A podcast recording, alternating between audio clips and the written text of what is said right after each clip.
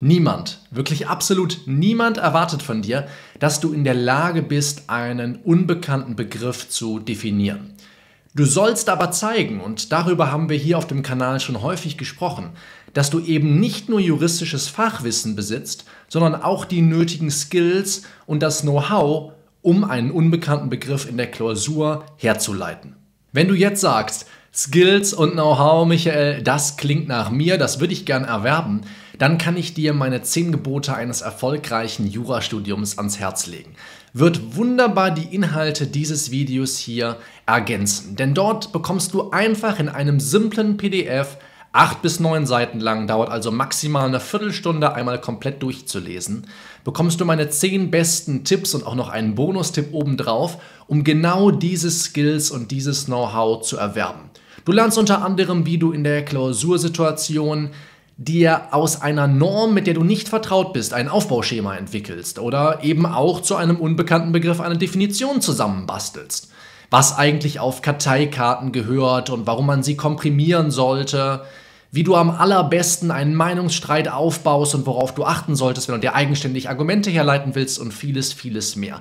Kannst du gratis herunterladen, wenn du auf den Link in der Videobeschreibung klickst. Und solltest du den Podcast hören, dann findest du den Link zu den 10 Geboten auf jeden Fall auch nochmal in den Show Notes. Wo das aus dem Weg ist, in diesem Beitrag heute möchte ich dir zeigen, wie du dir in Klausuren mit Hilfe von fünf simplen Schritten leicht zu merken anhand des Akronyms WEG AGB, also praktisch AGB für unterwegs, wie du dir mit Hilfe dieser fünf Schritte jede Definition zu einem Begriff, der dir unbekannt ist, eigenständig herleiten kannst. Und nachdem ich diese fünf Schritte kurz erklärt habe, werden wir sie auch nochmal praktisch anwenden an einem weniger verbreiteten Begriff. Lass uns einsteigen. Der erste Schritt oder besser gesagt die erste Frage, die du dir immer stellen und beantworten musst, lautet, ist der Begriff weit oder eng auszulegen, weit oder eng zu verstehen. Hier ist Selbstreden so gut wie alles vertretbar, denn über weniger bekannte Begriffe wird so gut wie immer gestritten. Schritt 2, Frage 2. Warum ist der in Rede stehende Begriff weit oder eng auszulegen? Hier gibst du einfach ganz kurz eine Erklärung, ganz kurz einen Grund dafür an, warum du dich so oder so entschieden hast. Ein, zwei Sätze genügen vollkommen. Schritt 3, Frage 3. Welche Sachverhalte lassen sich definitiv unter den Begriff subsumieren? Und dabei kannst du dich einfach an seinem normalen Sprachgebrauch orientieren. Wenn du ein Beispiel findest, ist das schon super. Zwei bis drei sind noch besser, denn das erleichtert. Schritt 4. Untersuche den Klausurfall auf Gemeinsamkeiten mit den von dir in Schritt 3 ermittelten Sachverhalten. Wenn sich die beiden Sachverhalte gut miteinander vergleichen lassen, dann sind die Gemeinsamkeiten meistens offensichtlich. Denk hier ja nicht zu kompliziert. Schritt 5, und der ist streng genommen sogar optional. Ergänze die sich aus den Schritten 1 bis 4 entwickelnde Definition mit Hilfe des Wörtchens insbesondere um eine beispielhafte Aufzählung einfacher Fälle. Und das kennst du vielleicht bereits. Schau nur in 543 Absatz 2 Satz 1 BGB. Und so funktioniert das Akronym, das ich schon im Intro angekündigt habe. Das W von Weg AGB steht für weit Fragezeichen. Das E von Weg AGB steht für eng. Und das G von Weg steht für den Grund dafür, warum du weit oder eng ausgelegt hast. Das A steht für allemal oder auf jeden Fall. Diese Sachverhalte lassen sich allemal oder auf jeden Fall unter diesen Begriff subsumieren. Das G steht für die Gemeinsamkeiten der dadurch gefundenen Sachverhalte mit deinem Klausurfall und das B von AGB steht für die beispielhafte Aufzählung, für die Beispiele, die du bildest. Und da ich ja sagte, dass dieser Schritt sogar optional ist, kannst du auch einfach von dem Akronym WEG AG ausgehen, sprich einer Aktiengesellschaft für unterwegs. Jetzt hatte ich ja zum Einstieg dieses Videos versprochen, dass ich gerne mit dir die einzelnen Schritte noch einmal demonstrieren wollen würde, an einem weniger weit verbreiteten Begriff. Ich habe mal einen aus dem Strafrecht herausgegriffen, befriedetes Besitztum aus 123 Absatz 1 StGB. Und wir gehen einmal von einem ganz simplen Sachverhalt aus.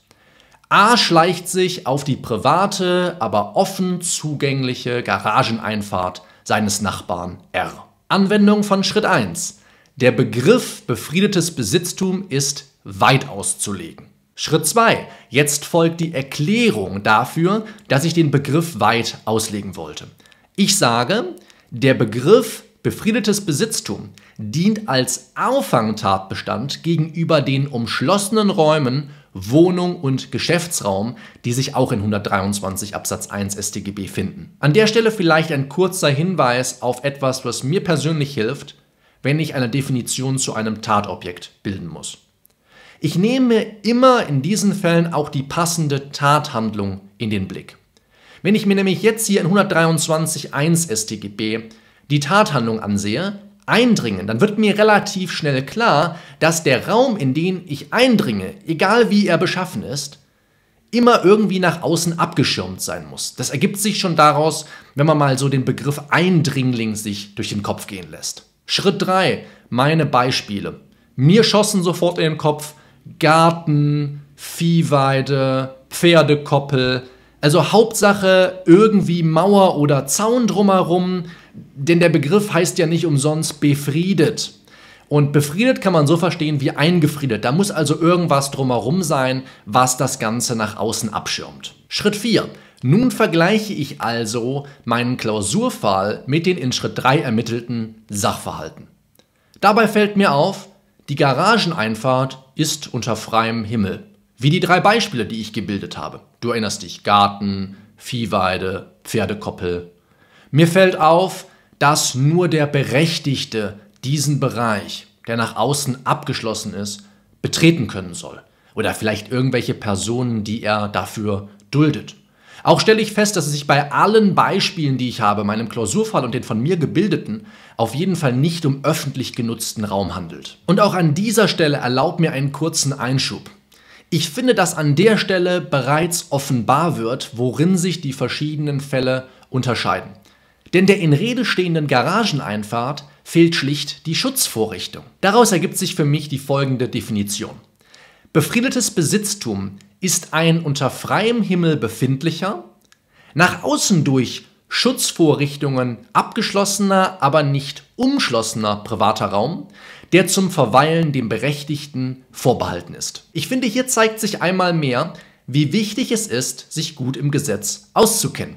Denn die Formulierungen Schutzvorrichtung und umschlossener Raum habe ich einfach 243 Absatz 1 Satz 2 Nummer 1 StGB entnommen und die haben mir bei der Herleitung einer klausurtauglichen Definition exzellente Dienste geleistet. Jetzt möchte ich zum Abschluss dieses Videos gerne von dir wissen, welcher unbekannte Begriff ist dir zuletzt in einer Klausur begegnet?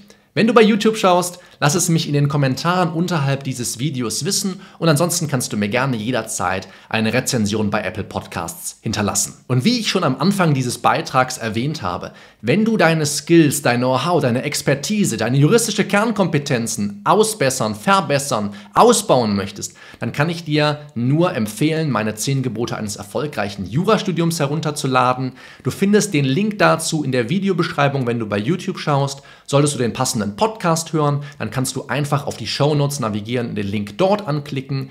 In einer Viertelstunde bist du durch. Wenn du dann noch hier gehst und die Sachen, die du gelesen hast, wirklich anwendest, wirst du schlagartig sehen, dass sich deine Klausurergebnisse verbessern. Ich wünsche dir viel Spaß mit den zehn Geboten. Mach's gut. Bis dahin. Ciao.